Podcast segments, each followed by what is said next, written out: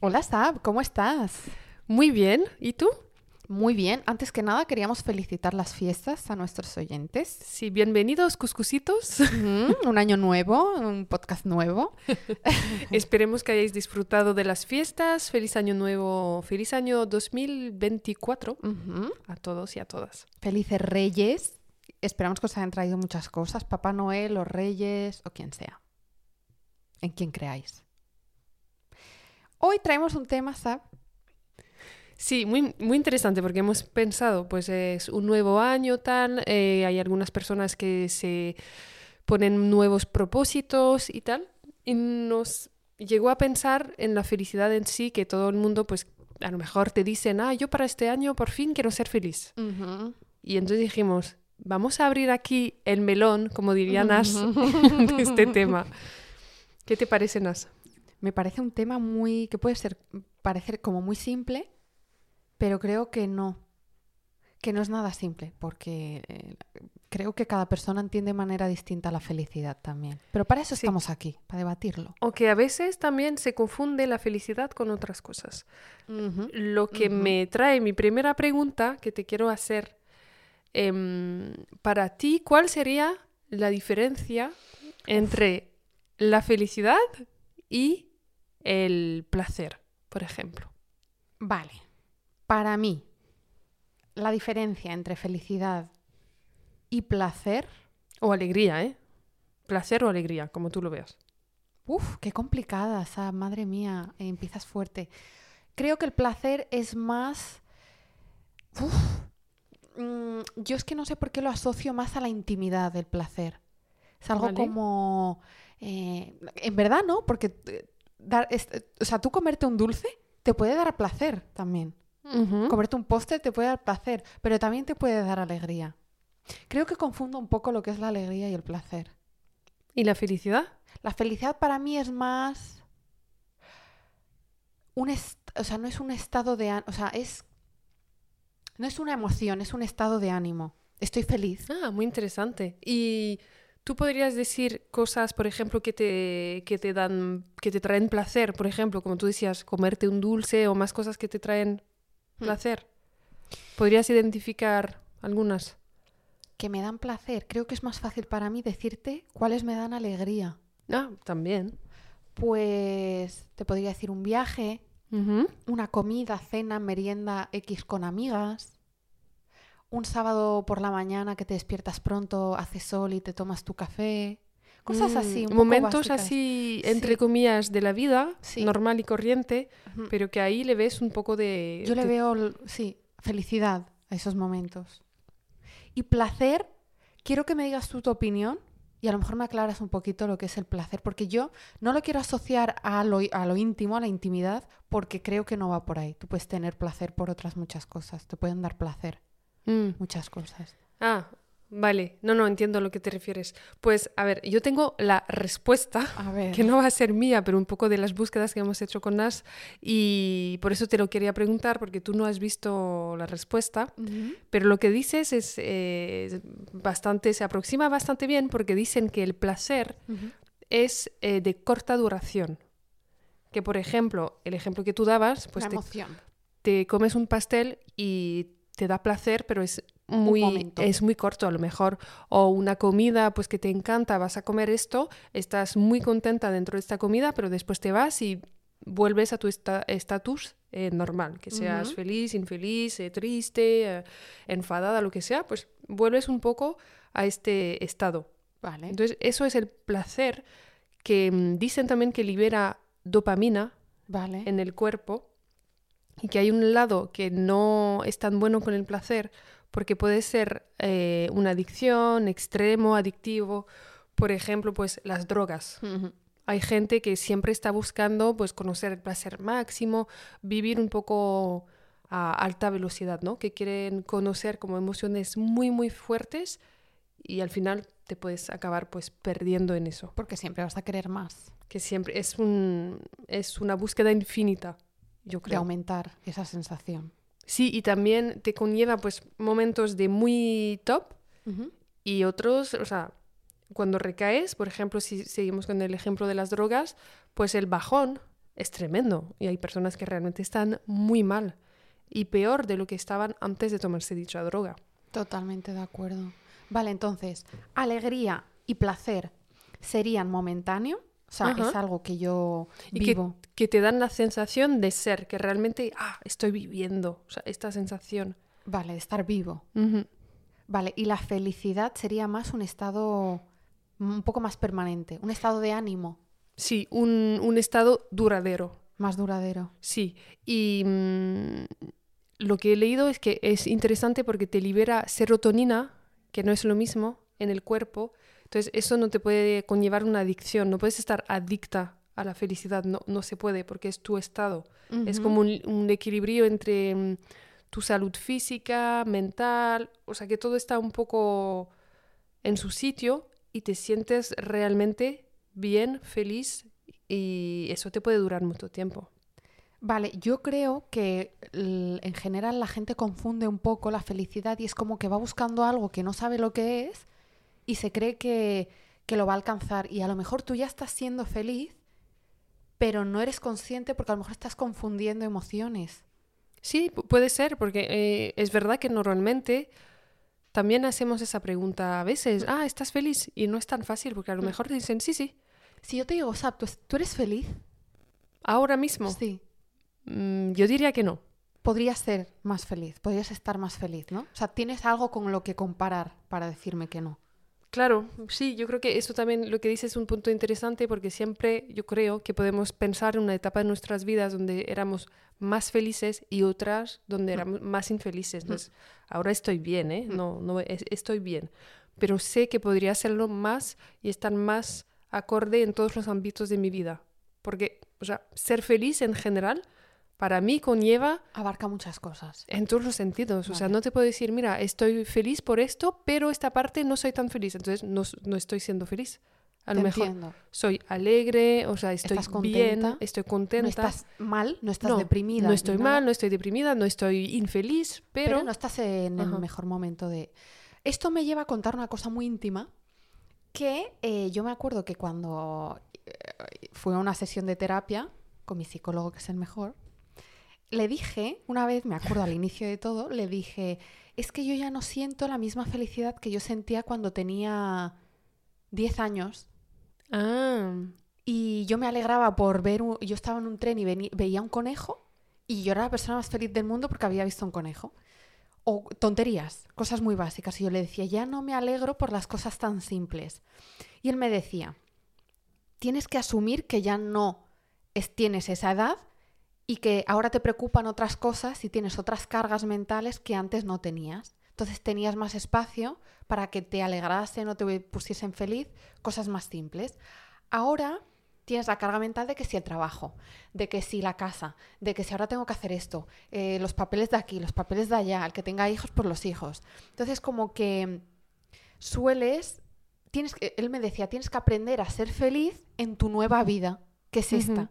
O sea, los tu, cambios que tu tienes de nueva realidad, vamos, Tu porque con realidad, 10 años, pues tus, tus únicos problemas que, que eran... ver o la sea, tele, a ver qué dibujos veo hoy Sí, y a ver qué prepara mi madre para comer. ya, entonces era Claro. poco. Era más fácil, eso que me dice, era más fácil ser feliz o creer que eres feliz. Pero ahora tienes que aprender a ser feliz con lo que ti- con- en tu realidad de, de ahora. Y entiendo que no sé si es esto lo que comentas, Sab, que dentro de tu felicidad de ahora, que ya eres consciente de que es otra realidad, hay cosas que no van, ¿no? Eso sería lo que dices. Sí, pero eh, escuchando lo que dices ahora, también yo creo que la felicidad em, conlleva el hecho de aceptar que vamos a tener altos y bajos y aceptar y, y llevarlo mejor, porque tú no puedes decir estoy feliz y a la mínima que te venga un problema ya caer. Yo creo que también conlleva entender que la vida pues a veces estás bien, a veces tienes noticias que no están tan bien Mm. Y eso es un poco el siglo y yo creo que esto es lo que nos cuesta, ¿no? Cuando Sí. nos hacemos adultos pues las cosas no, no están como tú quieres, eh, hay evoluciones que no te gustan Aprender a afrontar los problemas que te llegan. y aceptarlos yo creo. Y, y no, no decir que la vida es una gran tragedia y que tal y que cual. Justo iba por ahí ahora que te quería preguntar, ¿tú crees que cómo tú te tomes las cosas afecta a tu felicidad o a tu, sobre todo a tu estado de ánimo, porque creo que el estado de ánimo es muy vulnerable en todas las personas y yo creo que depende de cómo te tomes las cosas.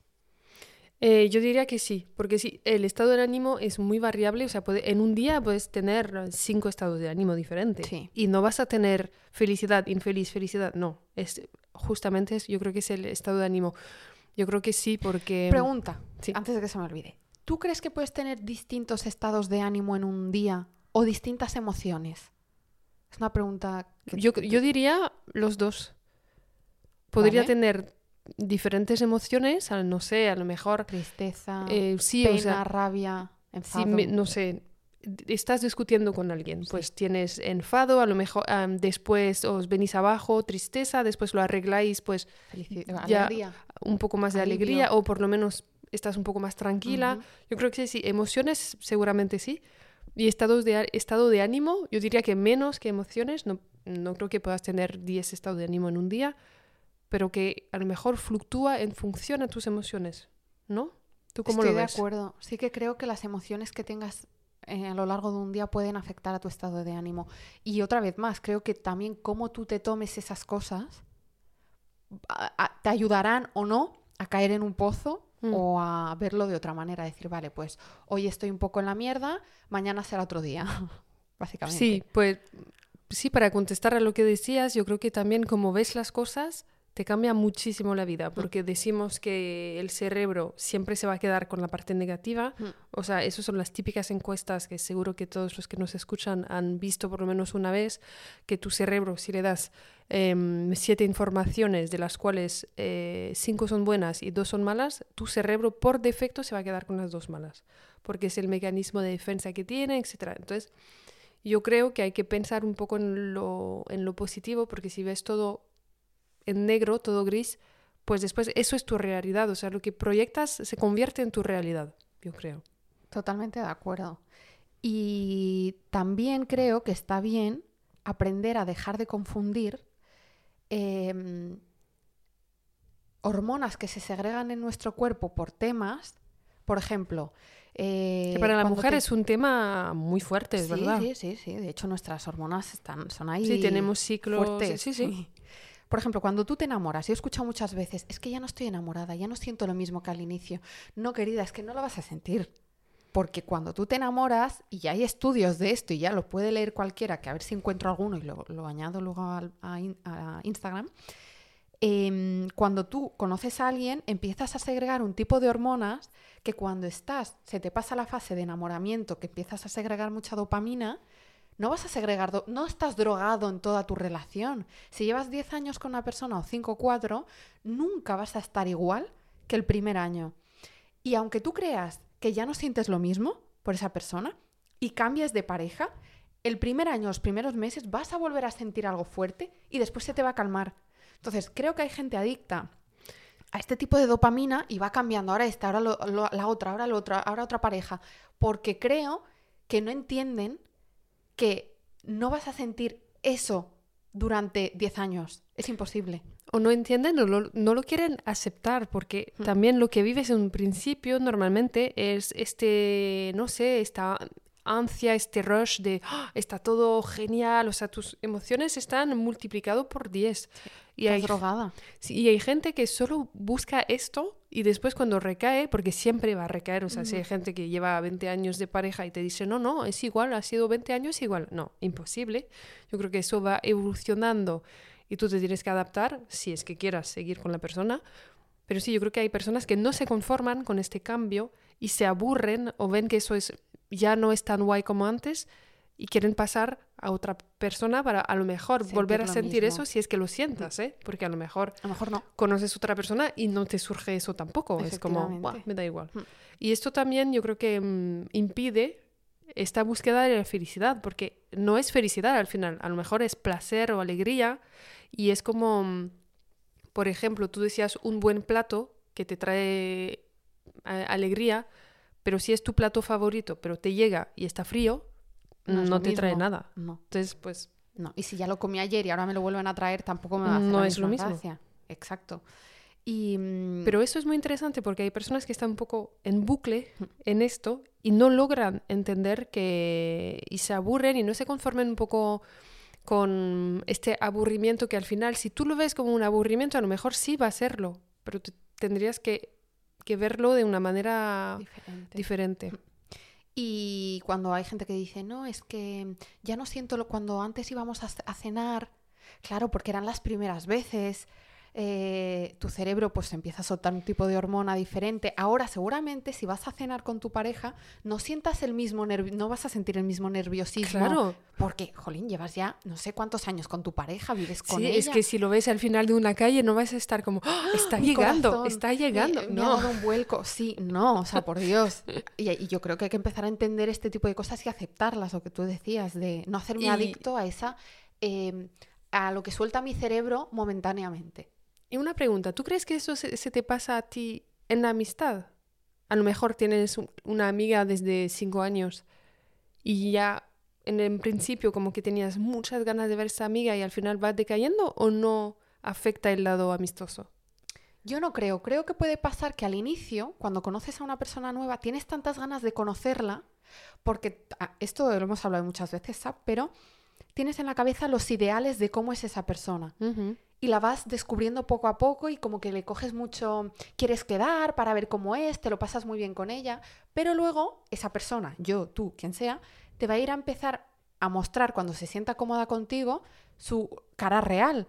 Y ahí es cuando tú tienes que aceptar o decir, vale, si te esta- gusta o no te Exacto. gusta y si se- quieres seguir incluso habiendo visto esa cosas cara. que a lo mejor no van contigo. Efectivamente, yo creo que las amigas que llevan mucho tiempo en tu vida son las que tú ya has pasado por todo ese proceso Y las aceptas como son. ya las aceptas Y y, las ellas te como aceptan a ti. Efectivamente.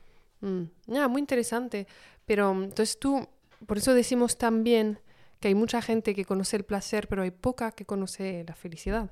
Eso también. Yo creo, ¿sabes?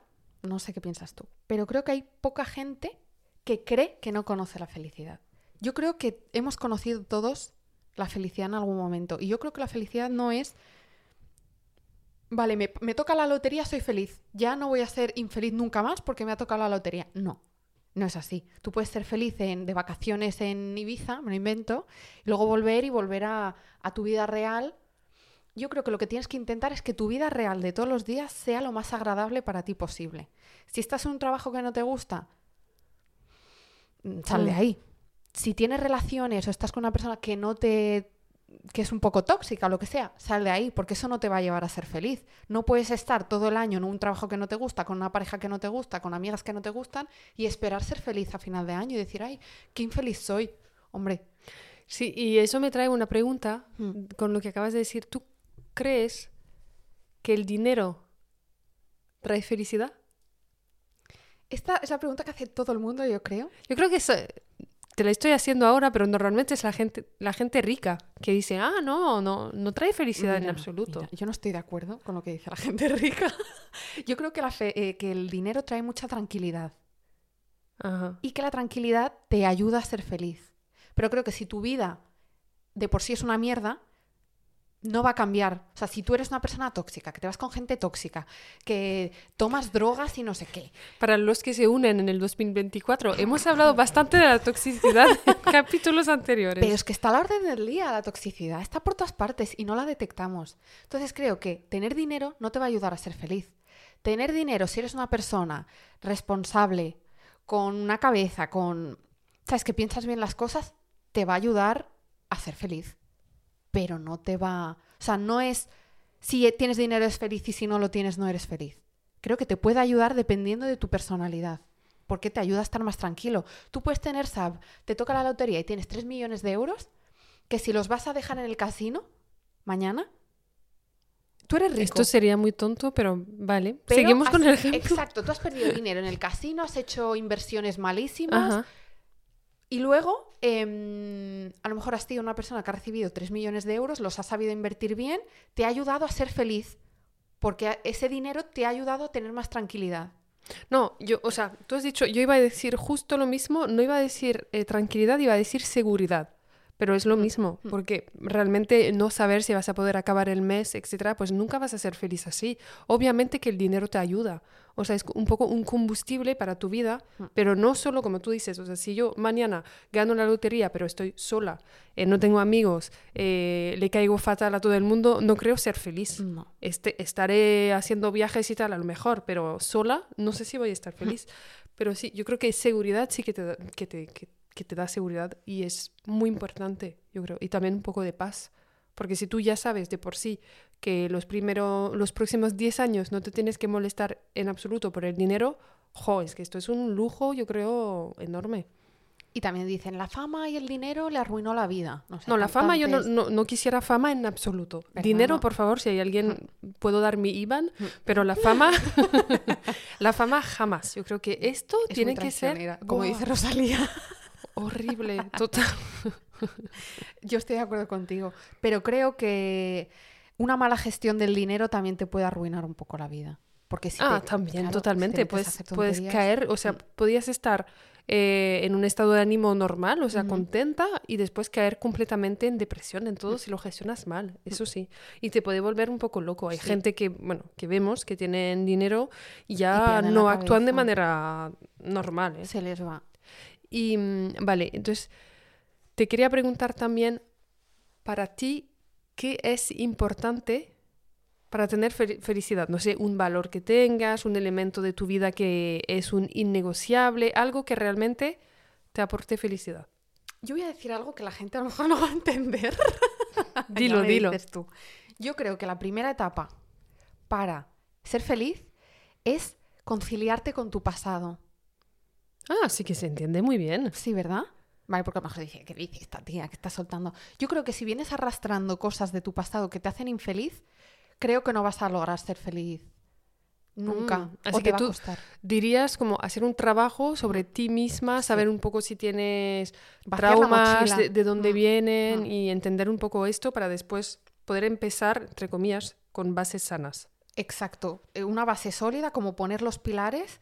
Y para poner los pilares creo que tienes que trabajar en ti. Y si te conoces a ti y aceptas lo que te ha pasado, y si te ha pasado algo malo, eh, ps, como aceptar lo que te pasó, mm, decir, vale, no fue mi culpa, no fue culpa de nadie, me tocó a mí vivirlo, es injusto, sí, pero es lo que hay, ya está. Y lo aceptas, creo que a raíz de ahí puedes empezar a ser feliz. Pero si tú Mm, tienes dinero, tienes no sé qué, tienes trabajo, estás en New York en un apartamento en Manhattan enorme con tu dinero, pero te sigues quejando o sigues pensando lo que te pasó hace 10 años y qué injusta fue la vida contigo. Y No. hay gente que explota después a los 50, 60, que explotan en vez que eso es mi vida, no me gusta nada, eh, nunca he- me he parado a pensar en esto. Porque creo que nunca se pararon a gestionar eso. O sea, dijeron, vale, ya está.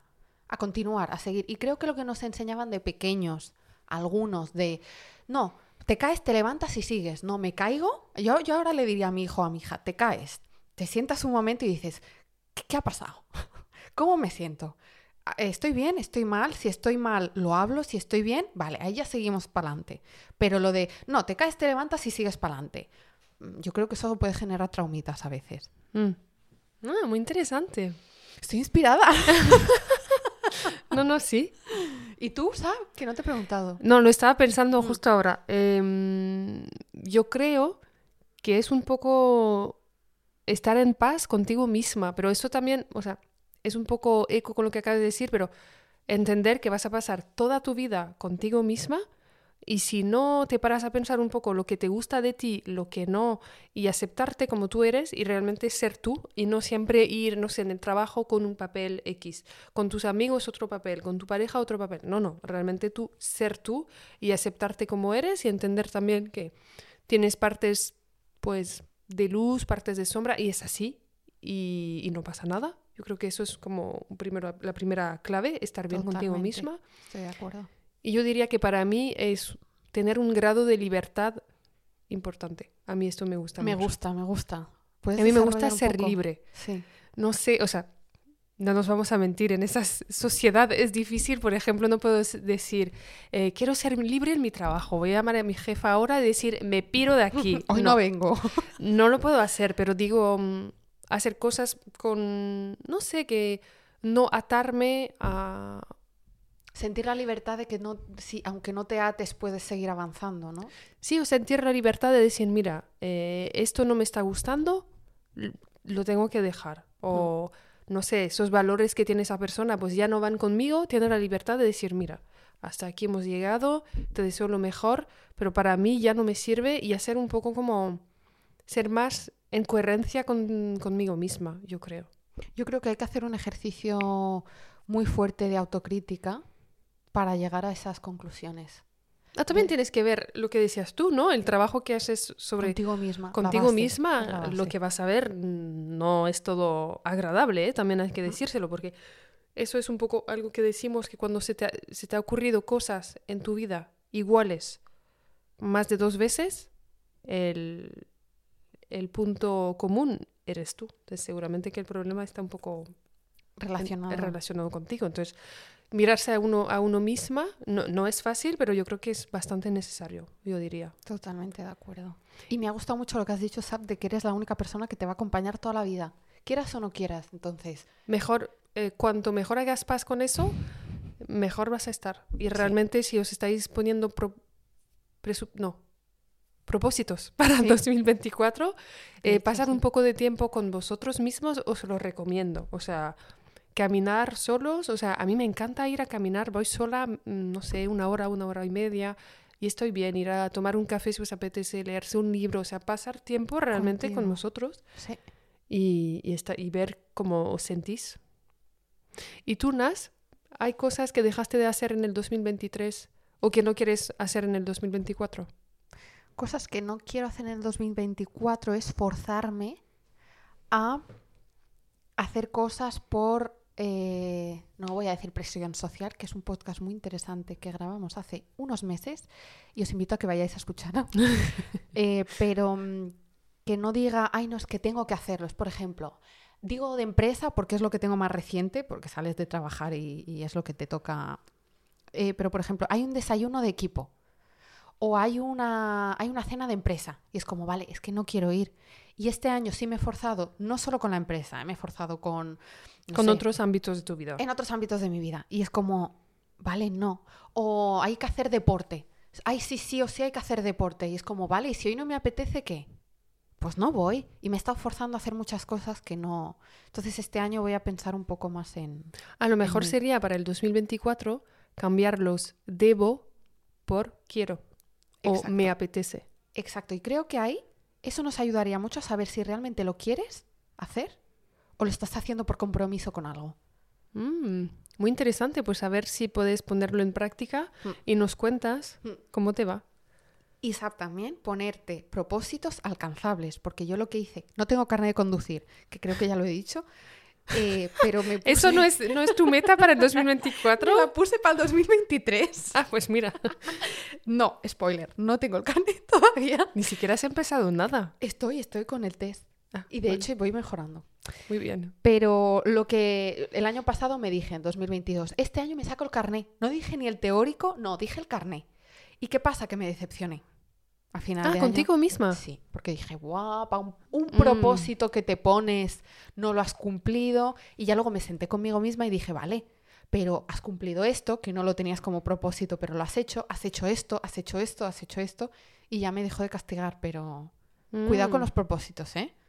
¿Y hay cosas que ya has puesto en marcha y te gustaría seguir haciendo en 2024? Este podcast, Ajá, lo primero, el deporte sin presión. que si no lo sabéis, Nazi que es una crossfitter. Crossfitter. Y Luego te voy a mandar un vídeo que te vas a reír de mí. Mi propósito para el 2024 no es ir al CrossFit, lo siento mucho. Pero moverte, porque yo últimamente sigo muchos vídeos de doctores y cosas así y me sorprende un cardiólogo que salió el otro día hablando en un programa, eh, El Hormiguero, no sé si lo conoces. Claro. Vale. Pues dijo, una referencia. no sé si fue en El Hormiguero, pero dijo, cuando yo hago una ópera, era el cardiólogo de George Bush y de mucha gente famosa. Uf, Y dijo, ya me interesa menos. No. Dijo, he dicho George Bush para que lo ubiquéis, pero que operaba gente muy importante. Dice, yo cuando estoy en una operación a corazón abierto y abro un corazón, lo primero que veo es si esa persona va a sobrevivir, a sobrevivir o no. ¿Cómo lo sé? Por el deporte que ha hecho con su vida. O sea, cuando abro un corazón, yo sé si esa persona ha estado toda la vida de bares, si ha estado toda la vida dedicada a fumar y al alcohol o si ha ayudado a su cuerpo y a su corazón a ser mejor, haciendo cardio, haciendo cosas así. Y me explotó el cerebro y dije, vale, no me voy a motivar, no voy a decir, vale, voy a competir en los mundiales de CrossFit, pero voy a ayudar ¿Por a mi no? cuerpo. No, gracias. No, me No, pero sí, o sea, hacer movimiento todos los días, sí, eso es un poco un básico que tien- tienes razón, ah, no lo hacemos siempre, pero está muy bien y, y el deporte que quieras está genial. Vale. Y te ayuda a ser feliz. Eh, bueno, feliz, a, a mejorar tu estado O de te ánimo. conlleva, sí, mejora tu estado de ánimo, Sí. a lo mejor. Eh, porque yo a veces estoy en la mierda, salgo de ahí y digo, También te libera endorfina, o sea, Claro, te, te sientes bien. duermes mucho mejor Sí. también. por eso. O sea, yo es más que nada no por ni físico ni nada, es por sentirme bien. Si Sí, me yo- apetece ir. Yo conozco personas que les cuesta dormir porque piensan y se hacen películas, eh, el deporte les ayuda. Estás tan cansado que ya no quieres pensar en nada. A mí, sinceramente, es un deporte que no es nada barato. Yo no me arrepiento ni de un solo euro, ya te lo he dicho, pero porque a mí me ayuda mucho, no solo en el físico. No, pero el CrossFit, o sea, yo, o sea, yo te lo decía de broma, pero es como deporte. una dinámica de grupo Mm. que, que sí, me parece muy bien. Me y te bien. obligan un poco a... Porque si, si vas al gimnasio sola, todo esto, que sepáis que estamos hablando del deporte por que te ayuda a, a sentirte bien. Pero si tú vas al gimnasio muchas veces, haces ejercicios y te, o sea, no haces nada. A mí me gusta ir al gimnasio con alguien. Que entienda un poco, ¿no? Y que te diga, haz esto, haz esto, haz lo, haz lo otro. Da igual, con una amiga que venga Bueno, conmigo. yo he ido con amigos, yo he ido con un amigo, No, pero en este caso yo voy con una amiga que sabe lo que hace, que entonces es mejor sí. todavía. eso sí. Pero yo sola no tengo mucho ánimo para ir al gimnasio, que me da mucha pereza. En cambio, cuando vas a CrossFit, que es un- una sesión grupal, no sé qué, que hay gente, entre Sí. comillas, que te espera, Te- un profesor que te ayuda. te, te da más ánimos en ir. Porque Sí. si yo no voy al gimnasio mañana, nadie me está esperando, a todo el mundo le da igual. Después. Y el pagar tanto dinero me ayudó a decir, vale, te estás dejando aquí un dinero, tienes Que que ir. Tienes un compromiso. Tienes que un tam- compromiso. También es una manera de lograr este propósito, objetivo. Claro. efectivamente, y sentirte mejor contigo misma. Así que eso os contamos, chicos. Muy bien. Está interesante la charla. Sí, pues a ver qué vosotros os proponéis para el 2024. Si uh -huh. nos lo queréis contar, pues adelante. Y... Estaremos encantados de leer vuestros propósitos de este año. Y nada más. y nos vemos en el próximo capítulo. Nos vemos en el próximo capítulo. Un besito. Hasta luego.